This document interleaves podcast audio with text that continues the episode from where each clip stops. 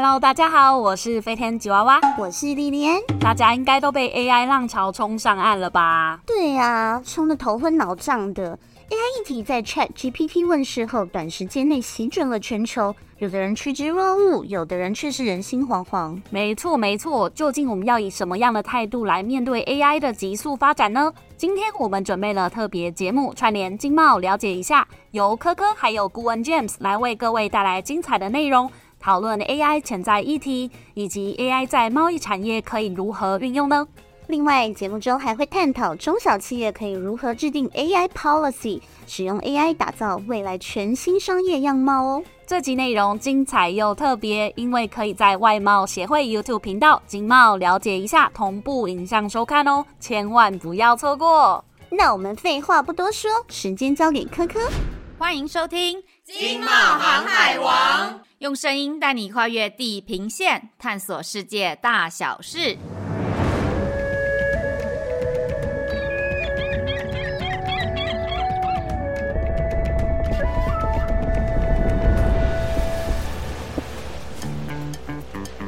Hello，大家好，欢迎来到经贸了解一下，我是科科。我们今天要来聊 AI。AI 呢，你们一定会想说，啊，拜托，网络上已经聊这么多了，还要聊一聊什么？聊帮你怎么写作业，怎么写报告，或者是工程师帮你怎么写 code 吗？不不不，我们不聊这些。科科呢，作为一个反社会、愤怒的乡民，我们就是要聊一些反指标的东西。我们要告诉大家。那些在网络上 AI 没有跟你说的事情，但作为一个科技小白，我其实什么都不懂，我怎么跟大家聊这些呢？所以我邀请到我一个好朋友 James 呢，他今天来跟大家聊聊。James 在这一块其实有一些耕耘，有一些研究哈，所以今天我们就请 James 来跟大家聊聊那些网络 AI 没讲的事情。欢迎 James，大家好，观众好，我是 James。好，那 James，我们今天开宗明义就来第一提问，就是我刚刚讲反指标嘛。现在网络上一片祥和美好，仿佛 AI 为人类带来非常大的便利，但事实真的是这样吗？难道 AI 真的是百利无一害吗？用得这么开心，底下之余有没有什么东西我们应该注意的？哦，这个我就要 quote 大家都知道的电影 Spider-Man 蜘蛛人，蜘蛛人里面有一句话很有名。就是 with great power comes great responsibility。那其实 AI 也是一模一样，它有很强的 power，很强的力量，无论在这个品质的提升或者是这个效能的提升上面。可是其实它也会造成很多营运上面或者是对外的这个竞争上面的一些风险。那举例来讲，风险我们可以分两个部分。第一个部分是我们在公司里面，我们最近常讲一句话叫做 AI 世界不进则退。那这句话的意思是什么呢？就是在不远的将来，甚至在今天，AI 已经变成了一个新的一个标准，一个去评价的一个标准。那这个东西就会造成是，如果有一家公司有用 AI，一家公司没有 AI，那它在这个品质上面，在效率上面就会产生很大的这个落差，也会造成原本的这个公司跟公司之间的这个竞争会产生一些变异。所以这是一个风险要去注意的。另外一个风险是 AI 本身，其实它会去影响，甚至会去取代一些既有的工作或者是职能。那这个也会对我们的产业、对公司会有影响。那再次，因为它的速度发生的很快，所以公司们都要需要去注意这件事情。嗯，我觉得 James 讲到一个重点哦，就是说你的工作到底会不会被取代这件事情。但是在这件事情的反观的背后，就是说，当我们现在在使用 AI 的时候，我们对于 AI 产出来的这些最终端的这个产出哦，我们到底应该信任到到多少？因为其实根据我的了解，其实 AI 它其实就是一个很大庞大的一个资料库。去不断的学习的一个过程，但是你如何去理解？假如这个资料库的背后，它有错误的资料，或者是被恶意喂入错误的资料，那你怎么去相信你这个产出呢？嗯，这是一个很好的问题。那最近有一个刚出来的研究，大概才两三天出来的研究是，他们发现新一型的这个 AI，所谓的这个生成型 AI，像说大家熟悉的 ChatGPT 等等的，它的创造能力赢过百分之九十趴的人类。可是其实创造跟这个验证是不是事实，其实它是一个互相抵触的一件事情。如果它创造力很强，就代表它有时候会去创出一些不符合事情的一个输出。所以这点是确定的。那回到这个科科刚的问题呢，这个变成是一个职责上面的一个分辨，就是我们。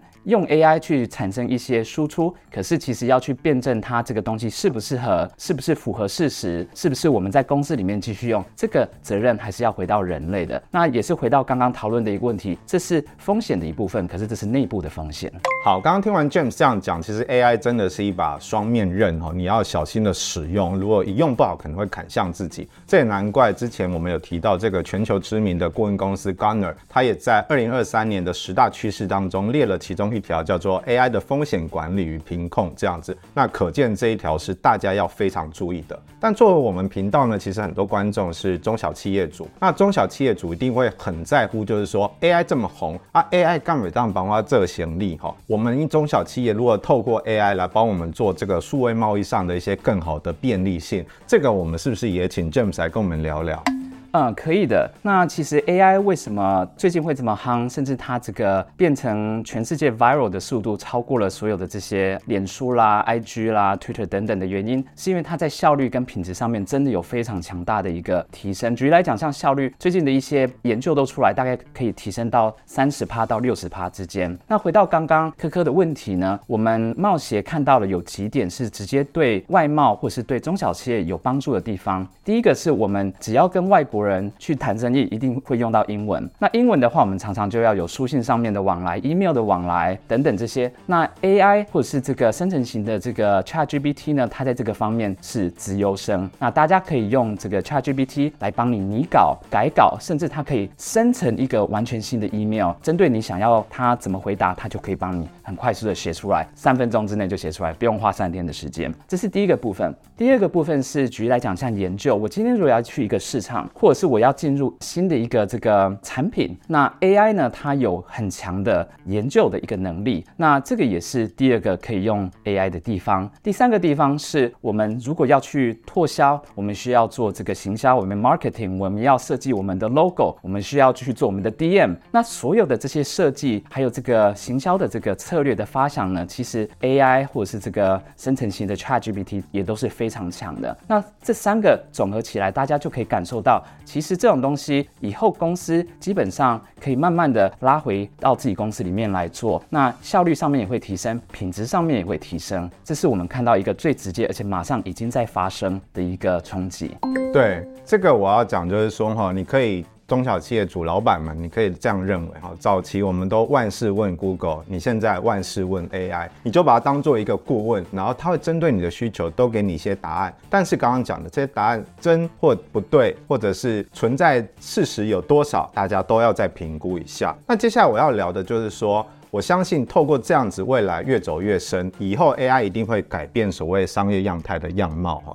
但是，当企业决定跟 AI 手牵手走向康庄美好大道的时候，其实很多大企业，我知道他们现在都开始制定所谓的 AI policy。那这个 AI policy 呢，就是让这些企业知道他在使用 AI 的时候，它的程度应该到哪里，在哪些应该做出规范。哦，这其实是一门非常深的学问。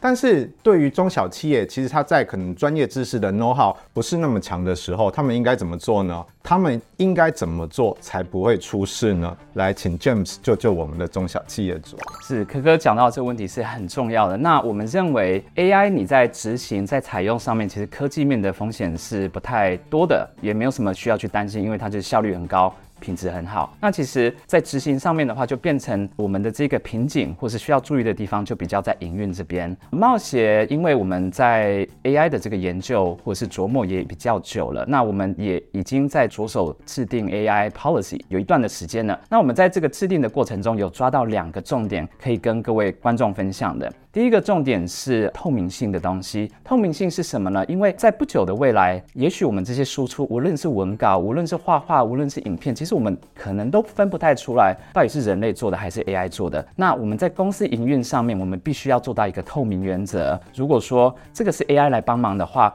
公司内部如果说有一个查核的机制，或者是透明去揭露的机制的话，风险会比较低。这是第一点。第二个重要的是，我们刚聊到的 AI 来帮我们做这些输出，可是并不代表这个责任就推到 AI 了。AI 它只是一个工具，就像我们用 Office 一样啊，就像我们用卡车一样，这些都是工具，全责还是要回到人类或是这些主管。那这个是在公司营运用 AI 上面，在你们的 AI policy 需要注意的第二大项，就是要很清楚的去解释说，这个全责仍然是回到公司的这个人类跟营运阶层。嗯，这个我觉得我很有感受哦。这几天的新闻就是陈珊妮她用 AI 创作了一首歌，大家就开始讨论，就是说 AI 产生的东西，创作者到底能不能声称他有著作权？啊，我觉得现在这个东西可能网络上讨论很多，也尚未有一个定论啦。我觉得，但这些大家都是要思考的。未来我们真的做了一个东西大卖，那这个收益应该怎么去分配？我觉得这个都是很有趣的议题哈。那最终呢，这个节目呢，我们还是要帮我们的观众争取一些干货型的知识哦。就是说，现在这个跟 AI 互动很长嘛，那大家就会用咏唱 ”“prom” 这个字越来越红。但是很多人就是现在觉得 AI 没有那么好用，那到底是 AI 不好用，还是你没有唱对，没有唱进他的心里呢？过去可能是说的比唱的好听，现在你要唱的比说的好听，这是一门学问哦。那我们来问问 James，就是说到底我们在跟 AI 互动这个 prompt 的过程当中，有哪些小技巧，让它的产出可以更符合我们的需求？是是，我们冒险内部也开始用 ChatGPT 等等生成型 AI 一段时间了。那可以回答刚这个有问题，应该输出如果说品质不好，通常是因为唱走音的原因，而不是因为 AI 本身的问题。那怎么唱才会唱得好听呢？怎样才有办法去跟这个 AI 沟通呢？我们有几个重点。第一个重点是一分咏唱一分收获，所以你越花心思去调整你的咏唱的话，那你出来的这个 AI 的输出就一定是越好。那第二个部分是我们发现从 ChatGPT 角度的话，英文版的比中文版的还聪明很多。所以，如果是要讨论刚刚讲的这些行销的策略啦，或是对一个产业的研究啦等等的发想，那这个东西用英文的下去跟他对谈，通常品质会好非常多。那第三个部分是 AI，你要把它当成对话的一个对象，它是一个英文非常好，考试哦都是这个打赢八十趴九十趴的人，很聪明的一个。顾问，那你在跟他聊的时候，你给他越多的这个讯息的话，他给的意见就会越好。举例来讲，我今天要写一封信，写一封信的话，我如果一分涌上一分收获，我可以给他一点点的这个努力，就跟他讲说，哦，帮我写一封信，那当然出来的品质不会很好。或者是我可以跟他讲说，我这封信是要写给哪一个产业的哪一个阶级的人，那我的语气喜欢用什么语气，这个信的长度是要多长等等这些。给他越多越多的讯息的话，那出来的品质就是一定会越好。嗯，我觉得 James 讲得很清楚，你就把 AI 当做一个人，是一个听话的人，哈，他一定会听你的话。比如说他刚刚讲的，请 AI 帮我写一封邀请买主的信，那他当然。你这个不用讲 AI，你交给你的下属，他都随便乱写出来给你。但是当你指令很明确，请帮我写一封在中南美洲对机械产业相关的采购人员，希望他三月来看台北国际工具机展的时候，你给他更多更明确的指令，他就会产生出更符合你的需求的产出，这样子。嗯，我觉得今天大家一定收益良多了哈。那我们再次谢谢 James 来到我们节目。那我有一种感觉，就是说，随着这个 AI 越来越普及，越来越多人使用，我们见面今天也不会是最后一次。未来我们应该有很多不同的议题可以去讨论。那我们今天再次谢谢 James。经贸航海王串联经贸了解一下特别节目就到这边喽。再次提醒各位观众，本集节目可以在外贸协会 YouTube 频道经贸了解一下上面观看哦。频道上还有更多有趣的议题，走过路过千万不要错过。那如果你喜欢今天的节目，记得订阅我们的频道，按赞，开启小铃铛，分享给你更多的朋友，经贸了解一下。我们下次见。那我们就下次见喽，拜拜。拜拜。